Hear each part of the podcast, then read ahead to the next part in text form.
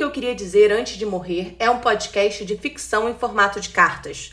Caso você me conheça ou já tenha feito parte da minha vida em algum momento, é importante reiterar. Você está prestes a escutar uma obra ficcional. Não há indiretas ou recados pessoais por aqui. Não esquece de seguir o podcast na sua plataforma de áudio preferida para receber a notificação sempre que tiver episódio novo. Aproveita e segue nosso Instagram, arroba dizer antes de morrer. E, se você estiver curtindo, não deixa de dar as 5 estrelas e de compartilhar com os amigos. É o seu reconhecimento que faz o trabalho valer a pena. Faz muito tempo que eu quero É um te falar uma. É só um aqui. segundo. Será que você pode escutar? Eu não sei, falar, eu tô chocada. Eu posso Me falar, deixa mais falar, ficar em me silêncio. escuta, por favor. É muito tempo São guardando anos isso. em Eu tô em silêncio. Não é possível.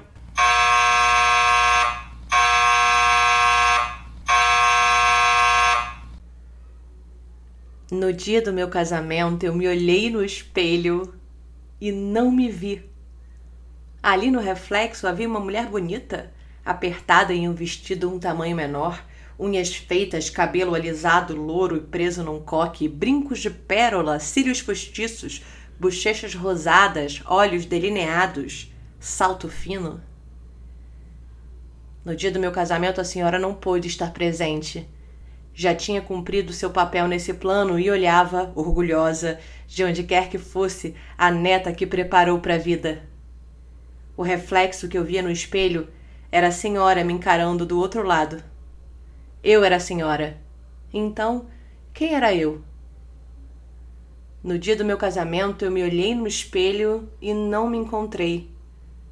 Não pela fantasia que vestia, da noiva, da princesa, da virgem, mas porque eu não sabia onde me procurar. Comecei pela eliminação. Nunca gostei de festa de casamento, pensei, nem de gente desconhecida por perto. Detesto me sentir apertada, preciso de conforto nos pés. Maquiagem me causa mal-estar. Brinco de pérola me lembra a dona Ana, aquela comadre da senhora que me dava beliscões. Perfume me faz espirrar. Blush é um troço artificial. Batom atrapalha o beijo. Espartilho comprime as minhas costelas. Como foi que eu cheguei até ali? Até o dia do meu casamento. Eu queria fazer basquete, a senhora me matriculou no balé. Eu queria cadernos e canetas, a senhora me dava bonecas e vestidos. Eu queria ler antes de dormir, a senhora me obrigava a rezar. Eu queria dar uns bons beijos no Rafael, a senhora me dava umas boas surras. Eu queria ter ido embora com a Mariana, avó, ter conhecido o mundo. Eu queria ter recitado os poemas dela nas praças das cidades mais diferentes, ter dito a ela que aquelas poesias tocavam a alma das pessoas. Mas a senhora nos convenceu de que a arte não sustenta ninguém, só dá dor de cabeça, que esses eram sonhos infantis. A realidade não comporta a arte como ofício, e repetia: Veja o que aconteceu com a mãe de vocês. A culpa, sempre ela, nos arrastando para escolhas sufocantes. Vó, eu lamento profundamente por tudo que a senhora viveu.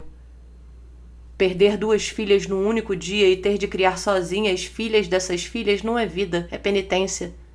Mas nós duas, Mariana e eu, tivemos nossas mães tomadas naquela manhã, com sete anos. Eu lembro de precisar chorar no banho para que a senhora não escutasse os meus soluços.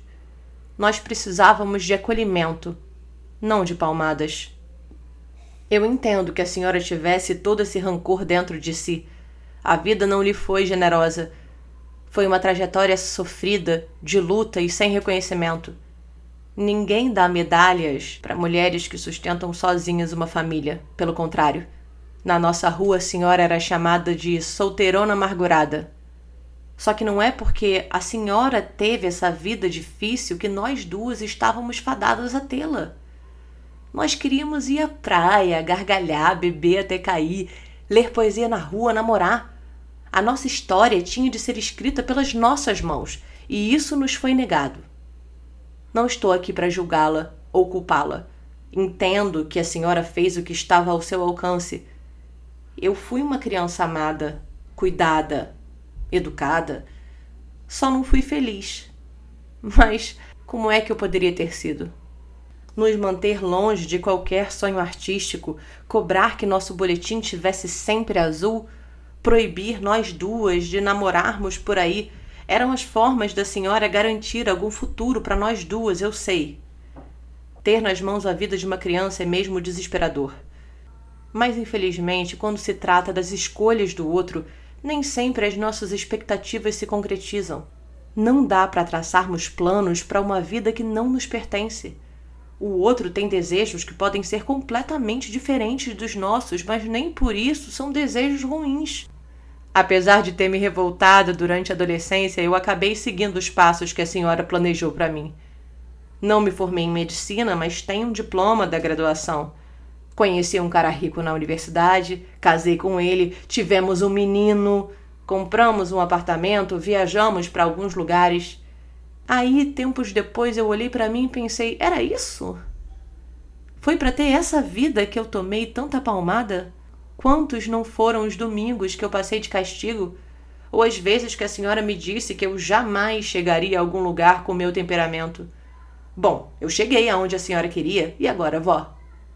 Cadê a tal felicidade? Eu sei, é fácil para mim reclamar desse jeito. Eu pude fazer escolhas, inclusive a de abandonar todos e recomeçar do zero. E eu só pude escolher deixar tudo para trás e ir em busca do meu sonho infantil por conta da senhora. Podia ter sido sem as surras de cinto, mas foi a senhora que me ensinou a importância do trabalho e as portas que, se eu tivesse sorte, os estudos iam abrir para mim. E eu tive sorte muitas vezes. E a maior delas, talvez, seja de ter sido criada pela senhora, apesar de tudo. O que eu realmente gostaria de te falar, vó, é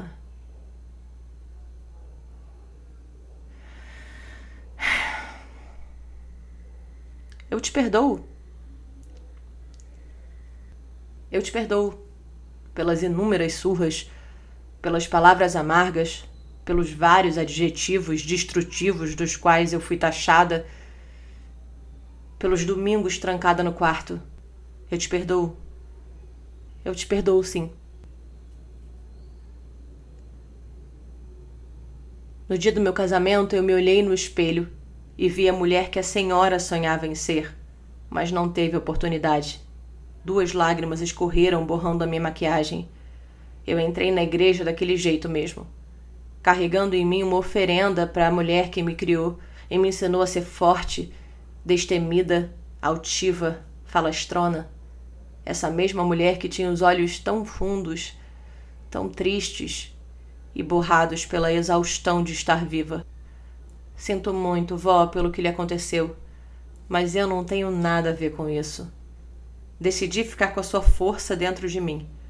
A mulher que a senhora quis que eu fosse, eu deixei numa mesa de bar anos atrás, junto com tudo que me prendia e que me sufocava naquele vestido branco e apertado que um dia eu fui obrigada a usar. A culpa eu ainda carrego, como um velho amuleto dentro do estômago. De vez em quando eu escuto a voz da senhora me reprimindo. Sabe o que eu faço? como um bolo inteiro de chocolate, dançando nua na frente do espelho, e finalmente me reconheço nesse reflexo.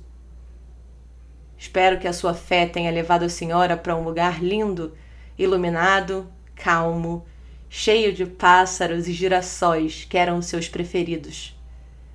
E que daí a senhora possa estar gargalhando como eu estou agora, ao pensar no piriri que eu vou ter depois de comer esse bolo inteiro de uma só vez. Benção, vó. Fica com Deus.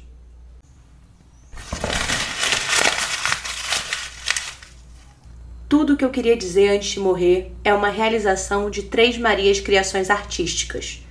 Texto, interpretação e produção Helena ARS. O meu eterno agradecimento a você que nos escutou até aqui. Nos encontramos em breve. Um beijo!